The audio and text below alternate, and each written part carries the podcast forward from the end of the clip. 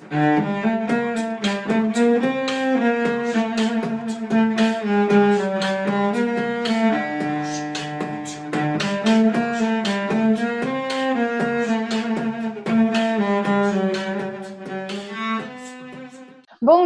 tarde, boa noite para você que é torcedor do Santos Futebol Clube, como eu, NT Fraim, e como a minha sócia, minha parceira de todas as semanas, Isabel Nascimento, a gente que está mais junta do que nunca essa semana, fazendo um monte de coisa, falando do Santos, quando nem tem Santos, mas a gente sempre arruma um assunto.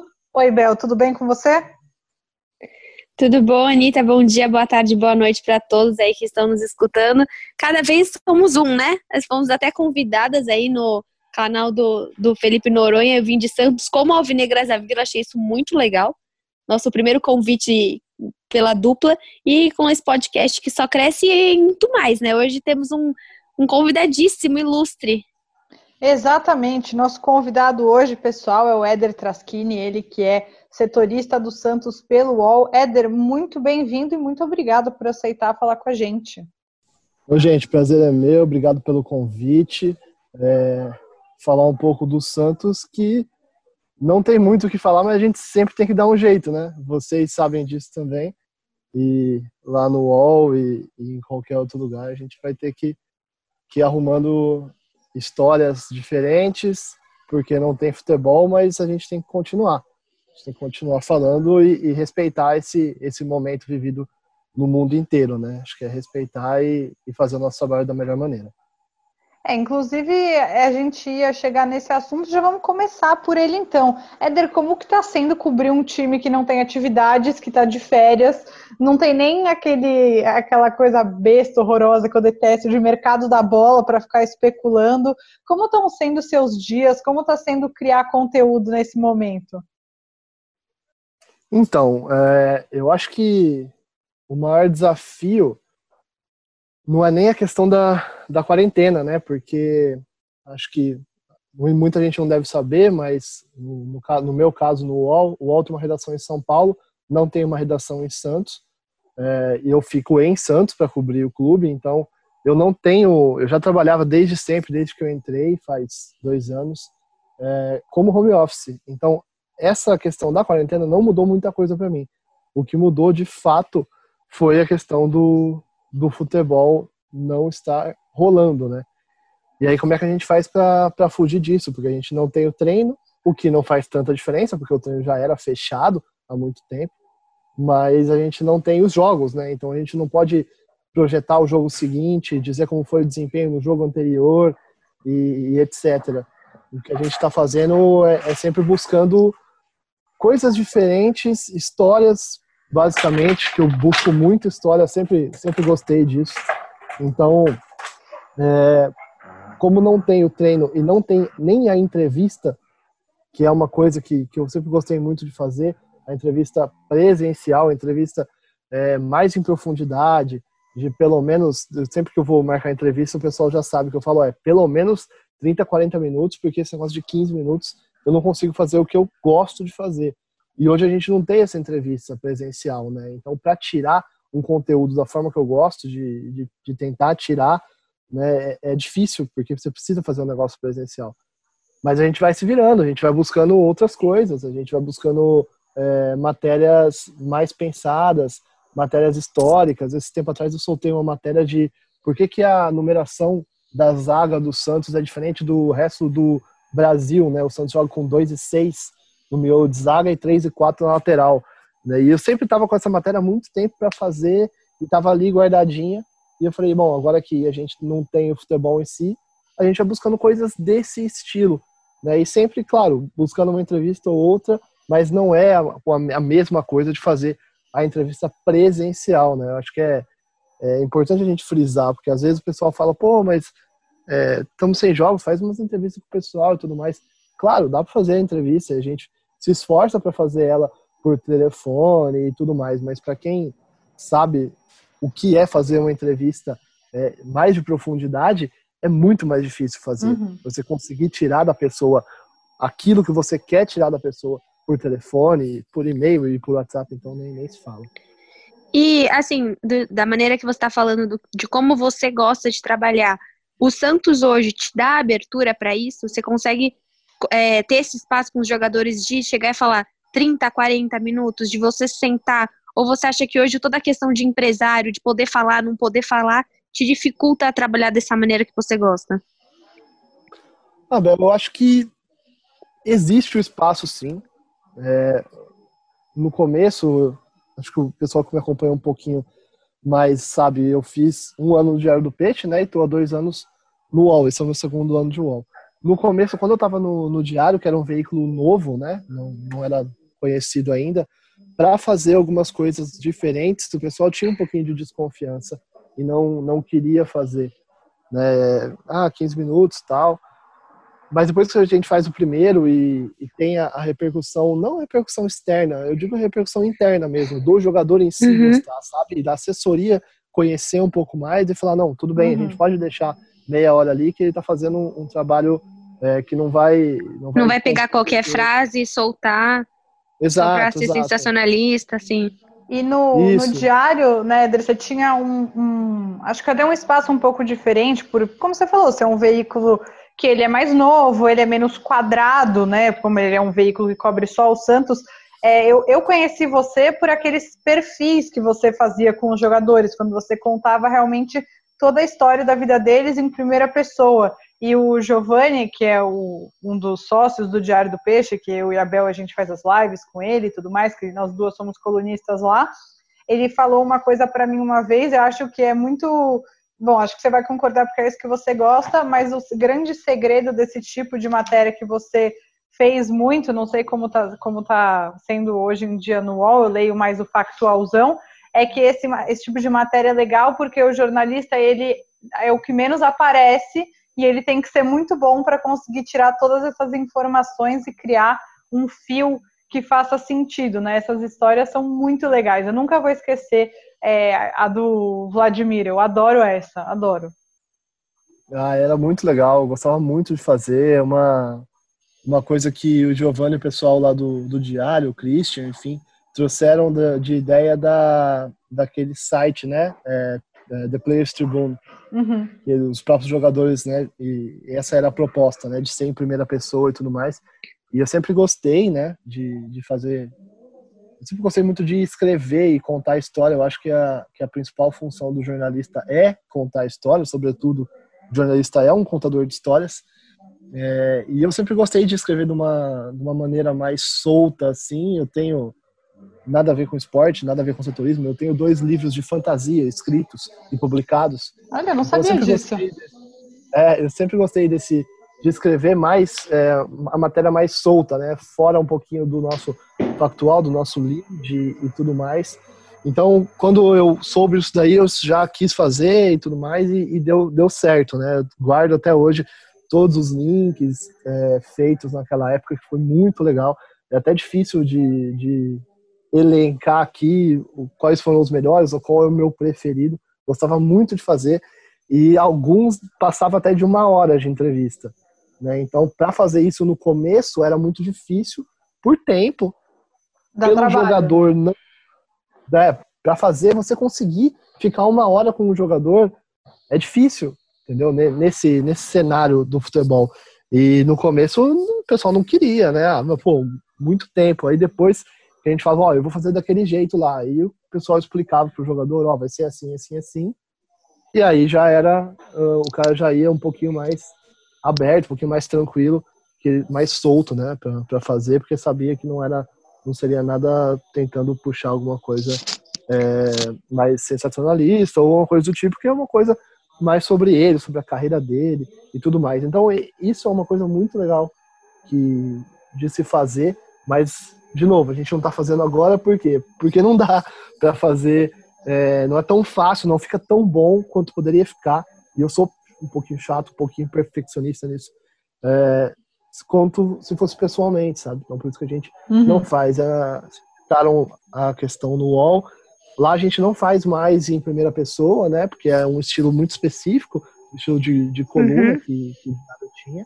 Lá a gente faz como, como terceira pessoa ou como especialzão mesmo, que é uma linguagem deles, que a gente fez aquele do, do Sampraiano com o Sampaoli, a gente fez Sim. o Eduardo Sacha, final do ano, que era o, a, a Fênix Santista, né? Que renasceu no ano, e alguns outros que a gente já fez também. Mas é uma linguagem um pouquinho diferente, mas é também requer tempo pra caramba e pessoalmente para fazer a entrevista. Então, assim, é, é mais complicado, mesmo nesse cenário sem jogos, não é tão fácil. E, assim, você falou que você tem livros publicados, tá? Como que você caiu num meio de futebol e, teoricamente, tratar de uma coisa que até é uma frase do Giovanni, né? O futebol é, uma, é a, a coisa mais importante dentre as menos importantes, né? Como é você cobrir 100% do seu dia o, o Santos e ter mudado totalmente, né? Pelo que você falou, você fazia uma coisa, escrevia livros e foi pro, pro meio esportivo. Como foi isso? Na verdade, acho que é um pouco do contrário, Bel. Eu entrei no, no mundo literário, vamos dizer, é, junto com o jornalismo, mas foi meio que só uma, vamos dizer, uma janela que eu, que eu abri para a literatura, mas eu nunca larguei o jornalismo. No começo, é, eu, a minha primeira faculdade foi ciência da computação. É, eu fiz três meses de ciência da computação, depois eu larguei e fiquei um ano estudando para fazer jornalismo, né? E aí eu fiz jornalismo já sempre com o foco de fazer o jornalismo esportivo e sempre o meu sonho sempre foi cobrir o Santos, porque até porque eu passei um ano no Diário do Peixe, eu nunca escondi de ninguém e não pretendo esconder a partir de hoje que eu sou santista. Eu moro, morei no interior durante 18 anos da minha vida, mas eu sempre fui santista. E eu vim para Santos com esse esse sonho, esse objetivo Sim. de um, cobrir o Santos. E acabou que as coisas aconteceram um pouco mais rápido do que eu imaginava. Né? Acabou dando certo a aposta do, do diário em mim. Né? Eu também estava com, com um emprego é, mais garantido na época, mas quando surgiu a proposta do diário, eu nem pensei duas vezes, porque era largar uma coisa que eu estava fazendo para sobreviver, para fazer uma coisa que eu sempre sonhei fazer. Então eu apostei diário, assim como o diário apostou em mim, e, e graças a Deus deu tudo certo e eles seguiram agora o caminho deles e eu estou seguindo o meu, mas muito graças a eles. E falando de amor, igual você falou agora, né, que você é santista, como é lidar com o coração na hora de você escrever uma matéria, escrever uma derrota, você tá totalmente. Hoje você já consegue separar isso? Como e que cê, é esse sentimento? Você torce, você tá ali na Vila Belmiro, no lugarzinho lá dos setoristas, em cima do portão 17. Aí, hum, não sei, o, aí o Nilson aparece e chuta aquela bola pra fora. Dá para segurar ou não dá?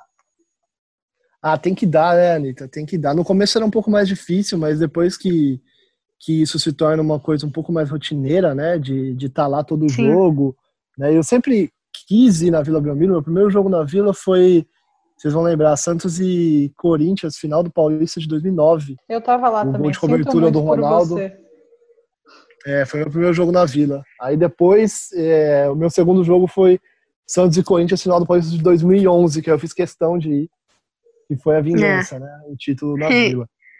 E aí, então, assim, ir para a Vila no começo, para mim, era uma coisa muito mágica, né? Porque eu não tinha o acesso. Eu tinha ido Sim. duas vezes na minha vida. Mas depois que começa a ser uma coisa um pouco mais rotineira na sua vida e que você sabe e, e entende isso, não demora muito, que você está indo ali para trabalhar e não só para assistir o jogo, não só para torcer, enfim, isso é mais fácil de, de controlar.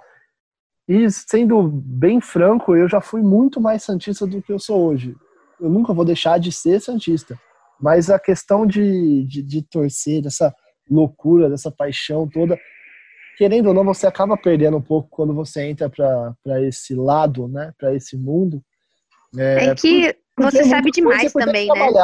É, também, mas acho que não só por isso, eu concordo muito que sim, você sabe muita coisa que às vezes te deixa é, um pouquinho. quebra um pouco da magia, eu acho que uhum. essa é a expressão. Quebra um pouco Sim. da magia. Mas a questão de, de ser o seu trabalho é, acaba mudando um pouco a forma como você vê. Então, é, hoje é tranquilo. Hoje são poucos os gols que eu comemoro em casa. No estádio eu não comemoro. A não ser que seja um negócio tipo, sei lá, final da Libertadores que eu nunca cobri, talvez eu não aguente comemore, não sei mas é sempre com muito respeito, porque a tribuna ali é o lugar de, de jornalista, né, e não o lugar de torcedor. Então, mesmo que queira comemorar, tem que ser um negócio muito contido e, e muito, muito respeitoso, né, porque ali você tá para trabalhar e não dá para ficar misturando muitas coisas, não. E quando você está de folga, você vai em jogo ou não de jeito nenhum? Às vezes eu vou, mas é mais raro, acho que eu fui, fui poucas vezes, mas eu sempre assisto, nunca deixo de assistir, até já até quando eu tô de folga, eu falo pra, pra minha noiva, ó, oh, eu tô de folga, mas domingo tem jogo do Santos, eu vou assistir. Né? É, hoje eu falo que é até a desculpa perfeita, né? Porque eu sempre assistia os jogos do Santos, quando eu não trabalhava, né? E agora, trabalhando, eu preciso assistir. Então, ela não pode nem ficar brava comigo. Dá nem pra reclamar. É, nem na minha folga não dá, porque eu preciso assistir, porque como é que eu vou fazer as matérias da semana se eu não assistir o jogo claro. de quando eu tava de folga? Eu preciso assistir todos os jogos do Santos. Então eu sempre, sempre assisto. É, quando eu tô de folga, geralmente eu não vou na Vila, porque também eu tenho, tenho outras, outras coisas para fazer. Geralmente eu venho para a casa dela, que não é em Santos, é no Guarujá, e aí fica mais complicado de ir na Vila. Mas é, eu sempre assisto, né? não tem um jogo que eu não assisto. E eu vejo muito assim a questão da, da rede social, que hoje acaba sendo uma extensão do seu trabalho, né? Eu vejo você Sim. e outros setoristas, inúmeras vezes vocês colocam, tô de folga, mas. e é. aí acaba fazendo, é, cobrindo, fazendo. Você acha que hoje a questão da rede social, principalmente né, o Twitter, te deixa mais perto? Mas o que você sente com isso? Porque eu vejo que é uma cobrança absurda. De começo do ano, já que o Santos não contrata ninguém, a culpa é de vocês, normalmente, né? Então, ah, vocês ficam querendo prejudicar o ambiente, ridículo. É, vocês não são santistas, é. vocês querem o mal. Essa frase é ótima. É, é e... é sempre véspera de clássico. sempre. Exato. E como que é para você, tipo, ter o Twitter acaba sendo também uma pressão ou você acha que hoje é uma obrigação do jornalista ter essa rede social? Porque eu sinto que quem é jornalista e não tem Twitter acaba sendo um pouco não alienado, né? Não sei, mas acaba sendo uma obrigação essa plataforma. Sim, acaba ficando um pouco para trás, né? Porque ali no, no Twitter, eu acho sim que é importantíssimo, que não dá para. Principalmente né, nessa questão de, de setorismo, porque você fala muito diretamente com o torcedor. Então, o torcedor, ele quer. A gente até é, fez uma, um paralelo da, da, antigamente os radialistas, né? Que eram setoristas e tal. Então, o cara que ouvia a, a Rádio X, ele confiava no radialista tal, que era o repórter que cobriu o time dele, e se aquele radialista falou, ele acredita. Então acho que o Twitter é um pouco disso hoje em dia, sabe? Ah, eu vou no Twitter, puta, eu vi uma matéria no Twitter que hoje tem de tudo que é, que é lado, né? Muitos, muita gente que, que quer dar informação, mas muita gente fala, pô, eu vi isso daqui, e marca eu, marca os outros setoristas, gente, isso aqui é verdade, porque sabe, é, cria essa confiança é, na gente muito por causa do Twitter, porque a gente está ali, a gente está disponível, a gente está ali para conversar. Sim, acho que é uma pressão, aumenta um pouquinho, mas eu acho que é, eu tento ver sempre o, o lado bom. Eu procuro não não responder é, xingamentos e tudo mais. Antigamente eu bloqueava, uhum. agora eu só silencio, então eu deixo a pessoa na parede. Ela nem sabe que eu silenciei ela, deixo ela xingando sozinha.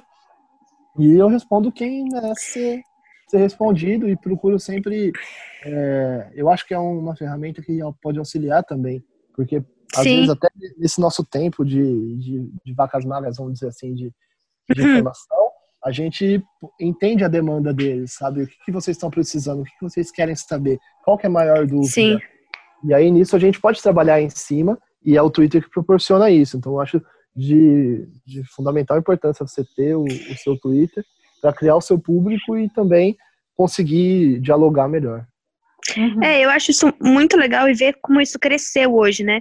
Porque acho que até por você ser setorista do Santos é, e ser um time que a gente sabe, por ser Santista, que se você vai na TV é, é mais difícil mesmo os, comentaristas estarem falando do Santos, darem atenção ao time. Então eu vejo muita gente, dificilmente ela vai entrar no UOL ou vai entrar na Gazeta. Ela vai ver o que o Éder falou, ela vai ver ou o Musete ou a Gabriela, elas vão ver as pessoas em si, porque é o que você falou, existe uma credibilidade em você, não tanto no portal, mas no que, uhum. no que você fala, né? Eu acho que isso é, é muito legal hoje, principalmente em times que a grande mídia acaba não fala, simplesmente, né? É. A gente sabe que ign não, ignora ou ah, não dá devida atenção. É, não, não dá audiência, então não vai, não, não vale a pena. É isso que, que eles pensam na TV, mas eu acho que, especialmente para você, Néder, que começou num veículo de nicho, você deve ter uma visão muito diferente disso, né? Porque o, o Diário do Peixe fala exclusivamente sobre o Santos, é a proposta, e, e deve ser até difícil entender como que alguma, alguns temas ficam tão esquecidos, né? Tipo, porque, sinceramente, o Santos só aparece na TV quando o jogador cobra o presidente ao vivo. E não adianta falar que é perseguição, é, tá nos preceitos do jornalismo. Eu entendo que dê pouca audiência e aí não falam sobre isso. É, me irrita? Claro que me irrita. Eu sou Santista, eu quero saber do meu time. Mas como é que você vê essa questão e como que isso, por outro lado, também é um aliado de vocês que cobrem é, o clube? Até porque uma coisa que acho que é, vale falar porque aconteceu algumas vezes, quando algum comentarista pega uma informação que é de vocês, o torcedor santista ele reconhece e ele, ele reclama, ele vai atrás. Já vi isso acontecer algumas vezes.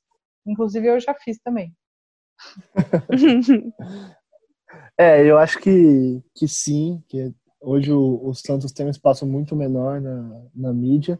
Eu acho que é um efeito um pouco cascata, porque o Santos não é da cidade de São Paulo, as redações estão cada vez com menos recursos e para você Sim. dar atenção devida ao Santos, você precisa mandar a sua equipe descer a serra e isso tem um custo, tem o pedágio que não é barato. É, então, e tem, você tem que ter a escala. O Santos, principalmente no ano de, de 2018, teve muito problema de divulgar a escala no dia que ia acontecer. Por exemplo, a apresentação do Brian Ruiz aconteceu, foi anunciada às 5 da tarde e acontecer às 8. Como é que uma equipe de São Paulo manda repórter?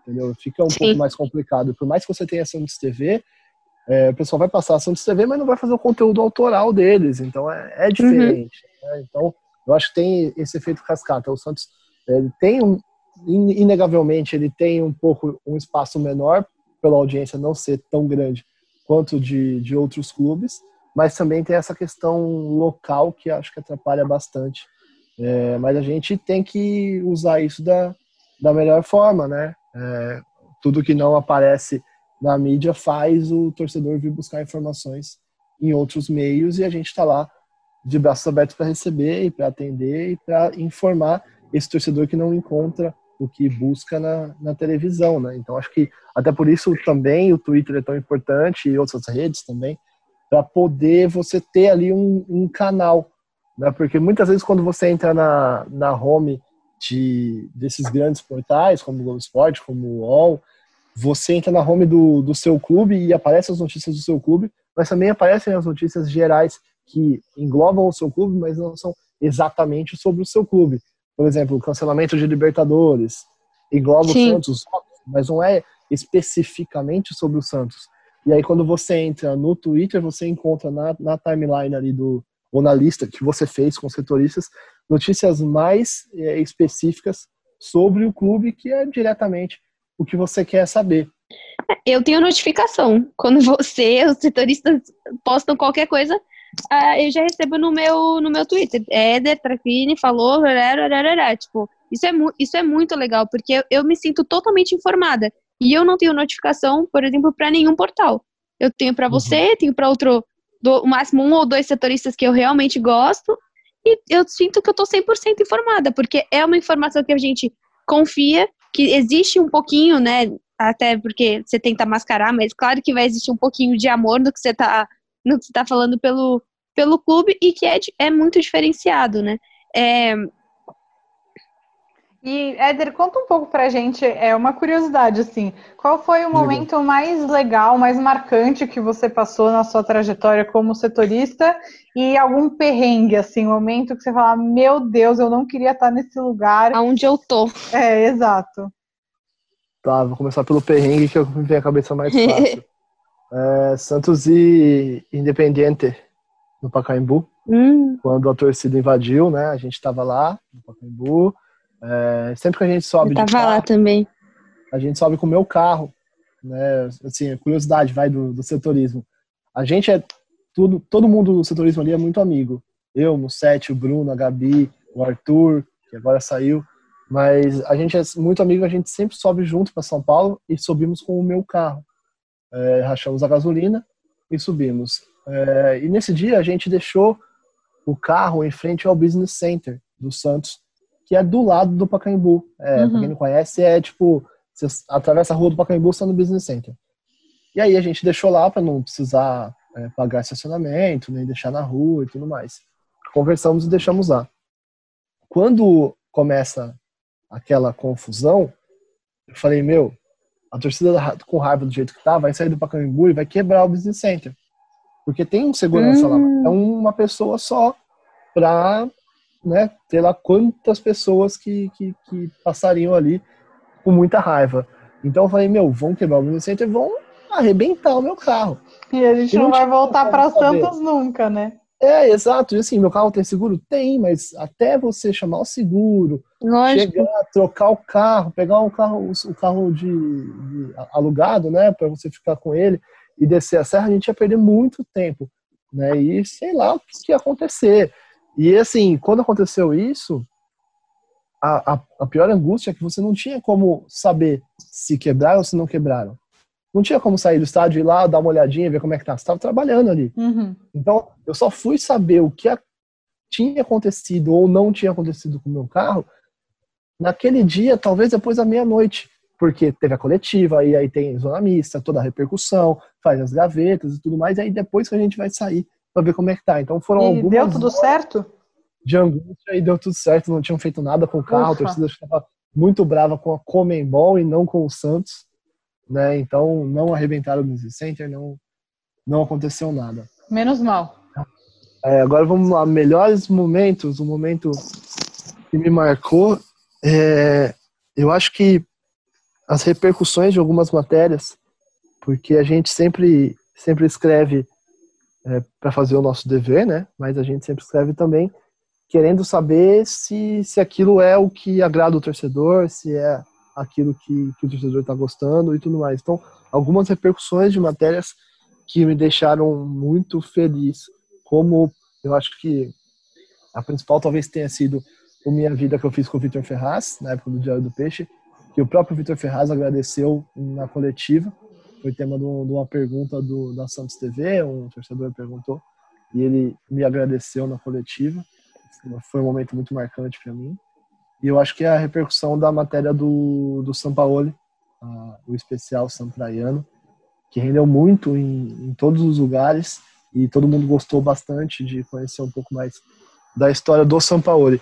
Agora, se for para dizer não só um momento específico, o ano passado inteiro foi muito especial. Eu acho que viver o ano que o Santos viveu com toda a mídia que teve por causa do, do São Paulo, foi muito especial. Um cara que pensava diferente de tudo.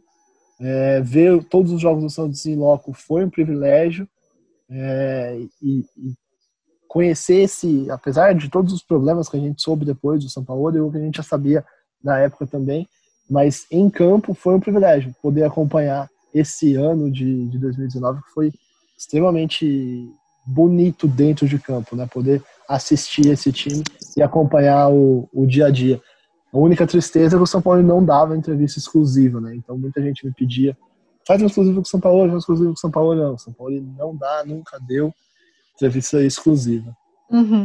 E falando de exclusiva, se você pudesse escolher um jogador santista aí de lá, todos os tempos, vai, para você fazer uma exclusiva, seria direto Pelé? Quem que quem seria? Ah, não tem como não falar o Pelé, né? Mas eu acho que. Então, sem ser ele. Trazendo para os dias de hoje, né? É, Robinho. Eu, eu, eu não julgo. Quem sabe, né? Quem sabe. É, gente, acho que eu tô com medo de.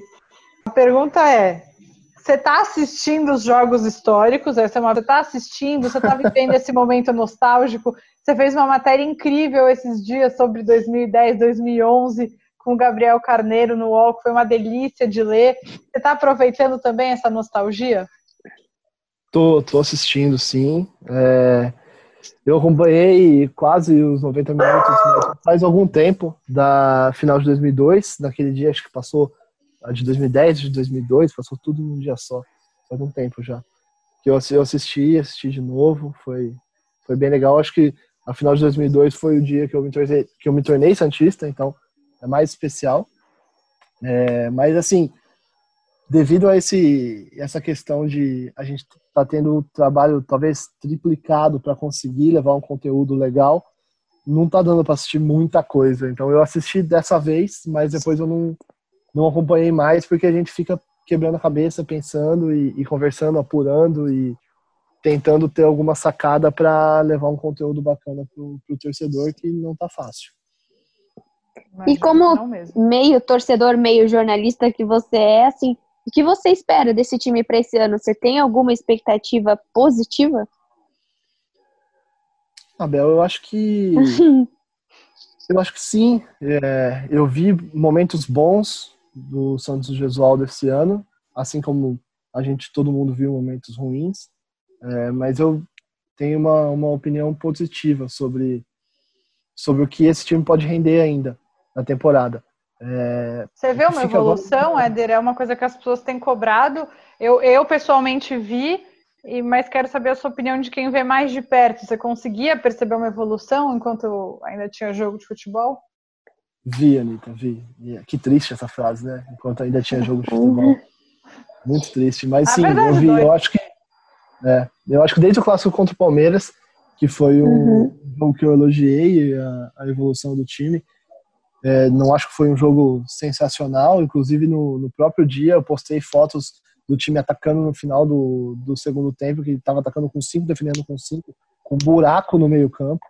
É, mas eu vi evolução nesse dia e dali para frente eu vi evolução. Eu acho que em alguns momentos o time ainda sofre, ainda principalmente com criação de jogadas, parece que, que parece não ter repertório, fica difícil de criar mas eu vi bastante evolução desde o do clássico, com alguns, alguns pontos de, de, de volta ao começo, né? Eu, alguns momentos lembrava aquele Santos do começo do ano que não conseguia nada, nada, nada, mas em outros momentos eu vi um, um Santos bem, um Santos bom e um Santos que, que dá sim esperança para o restante da temporada que a gente não sabe quando vai ser, se vai ter e como vai, vão estar as coisas. Né? Ah, né?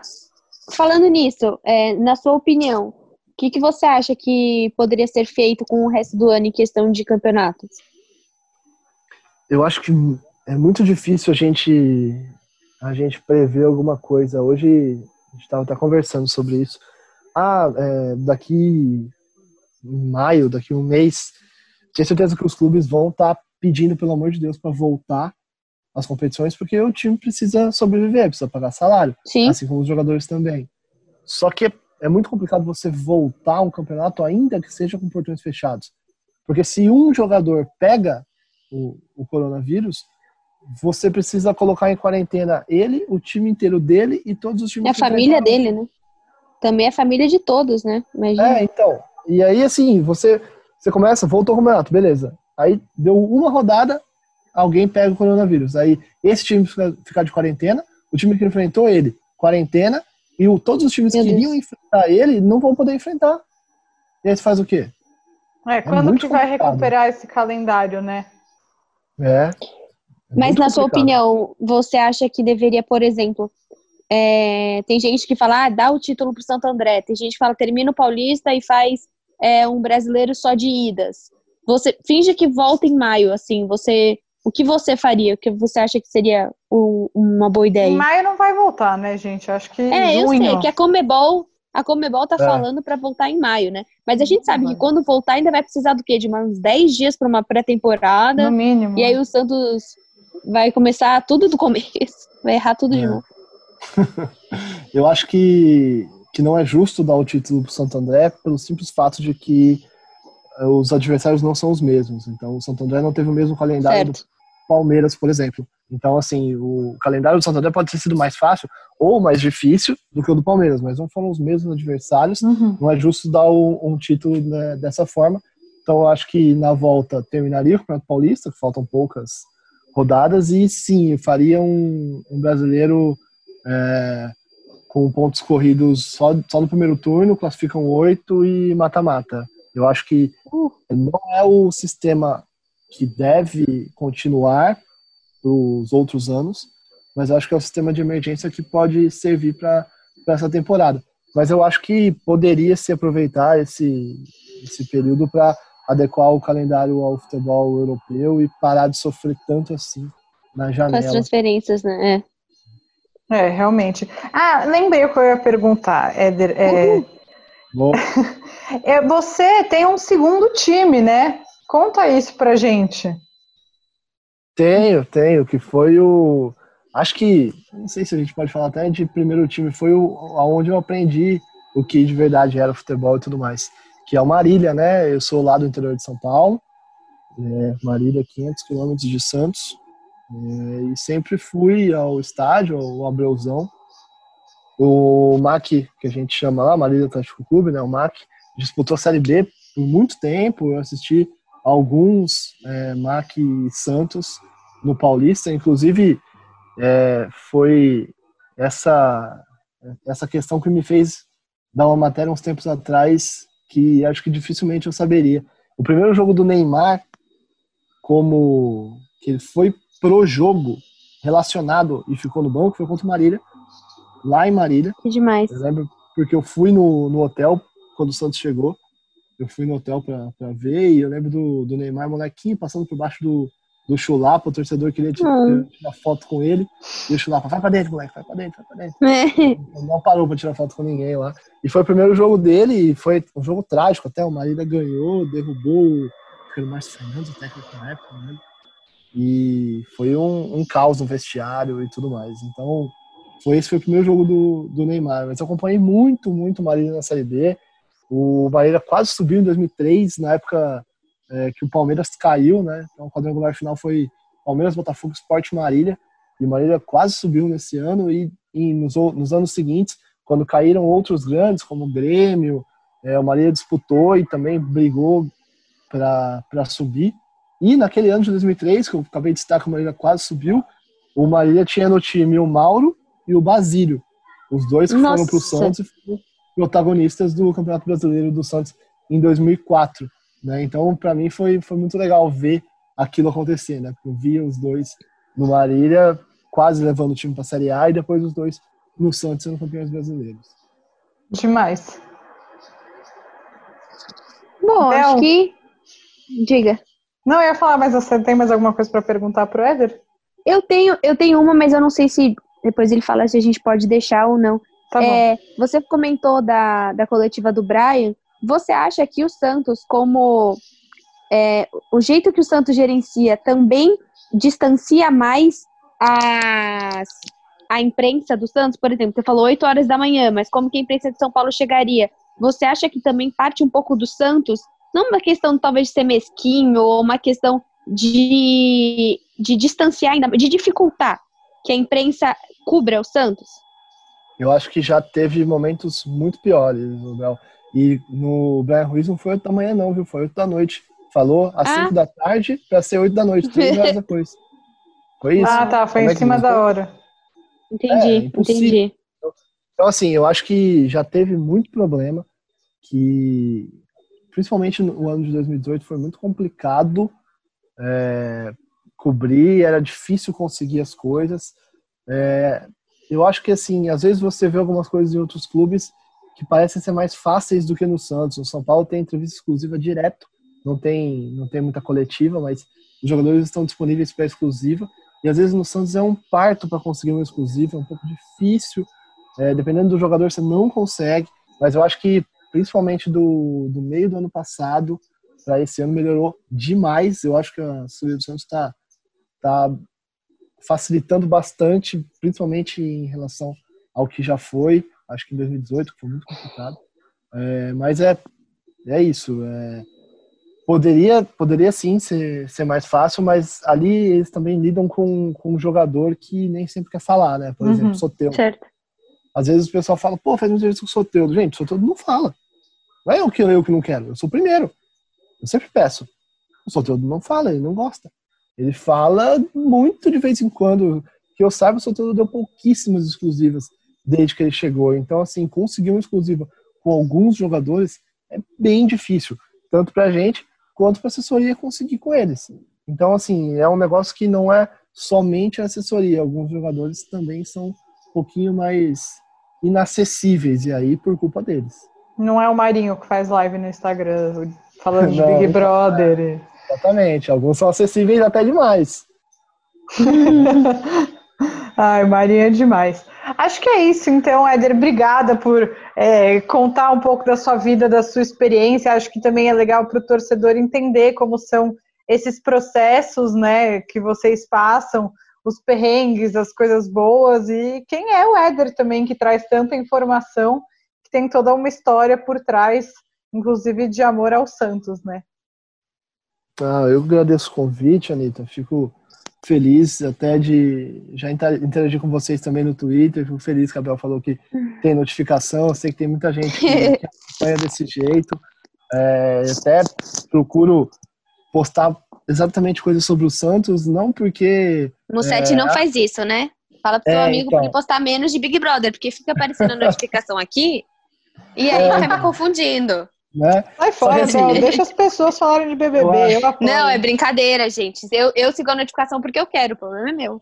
É, então, tá. assim, eu, acho que, eu acho que o nosso perfil é, é, pessoal e a gente pode falar do que a gente quiser. claro. eu não gosto, eu não gosto de eu tô ali, eu sei que as pessoas me seguem por causa do Santos. As pessoas têm notificação minhas por causa do Santos. Então, sim, eu tenho a liberdade, eu posso falar do que eu quiser, mas eu prefiro, uma escolha minha, falar 90% das vezes somente sobre o Santos e, e, somente informações, porque eu acho que é o, é o porquê as pessoas me seguem, é o que faz elas, elas quererem estar ali, elas terem notificação e etc. Eu, eu penso dessa forma, mas entendo totalmente quem publica o que quiser, sobre o que quiser, até porque a pessoa pode fazer isso, né? Mas eu acho que é, eu acho legal é, ver essa essa interação e saber que, que as pessoas gostam do, do trabalho e respeitam o trabalho. É, fico feliz com o convite de poder falar um pouquinho sobre sobre tudo. É, então, sim, quem quiser conversar, quem quiser interagir, a gente está tá lá no Twitter. Consigo ver todo mundo, quem não é silenciado aí, porque já respeitou, né? É só não ter xingado que vocês podem falar é... com o Éder tranquilamente. A gente conversa por lá, quem tiver dúvidas, sempre tento responder e tô sempre de olho. Às vezes eu não respondo alguma coisa no Twitter, mas vocês podem ter certeza que eu vi, que eu li e que chegou até mim. E Ou também... às vezes você não responde porque não tem mesmo, né, gente? Não tem contratação, é. não tem novidade agora. Não está contratando ninguém. Não, tá fazendo é. esforço para manter jogador e olhe lá, né, pessoal? Esforço é, mais é também. Tem para né? hoje, é. É, tô tentando ser otimista aqui um pouco também. Né? Porque se junta eu e a Bel é corneta até não poder mais, né? Convenhamos. Acho que é a primeira vez que a gente deixa uma pessoa falar. Hoje tá complicado. É verdade, a gente Bom, fala muito. Obrigada mesmo, Eder, pelo, pelo seu tempo. Acho que você, como para mim, como pra Anitta, você é uma baita inspiração. Eu sei que eu vejo pelo, pelo meu pai, assim, aquele. Ah, aquele menino do, do UOL, ele fala umas coisas certas, né? e eu vejo que parece uma, uma frase de besteira, assim, mas é porque é, eu vejo muita credibilidade que você, você conquistou. Isso é, é, é exatamente o que o, o Santista pede, né? Eu vejo pelo meu canal as pessoas ficam felizes pelo que eu faço, porque eu falo de coração, porque, obviamente, eu não tenho o seu, o seu conhecimento, análise tática, nada disso, eu só, eu só falo com o coração mesmo. Mas parabéns mesmo, assim, acho que pra mim, todo mundo que quer seguir isso, que faz o jornalismo esportivo, tem você de verdade como uma inspiração mesmo. Eu, eu admiro muito o seu trabalho, obrigada mesmo pelo seu tempo e por falar aqui no nosso Alvinegras da Vila. Não, obrigado, Bel. Muito obrigado pelas palavras. Acho que não tem, não tem reconhecimento maior e felicidade maior para um, um, jornalista do que, do que ouvir isso. Obrigado mesmo. A gente espera que você não vá cobrir o Palmeiras um dia. A gente falou que a gente não quer que o Neymar jogar no Palmeiras nunca, a gente também não quer que os nossos setoristas vão cobrir o Palmeiras. Então, acho Aí eu vou ter que tirar a notificação. é. Não manterei a notificação. Poxa. Brincadeira, Ezer, por onde os caras levarem, não. a gente. É, a notificação tudo bem, mas a gente sempre vai torcer por você. Mas se você puder continuar no Santos por mais tempo, a gente vai ficar mais feliz. Com certeza. Então, muito obrigada, Éder, e um beijo para você, um beijo para Bel, um beijo para o nosso ouvinte e até semana que vem. Tchau, gente, até a próxima. Obrigada, Éder. Valeu, gente. Tchau, tchau.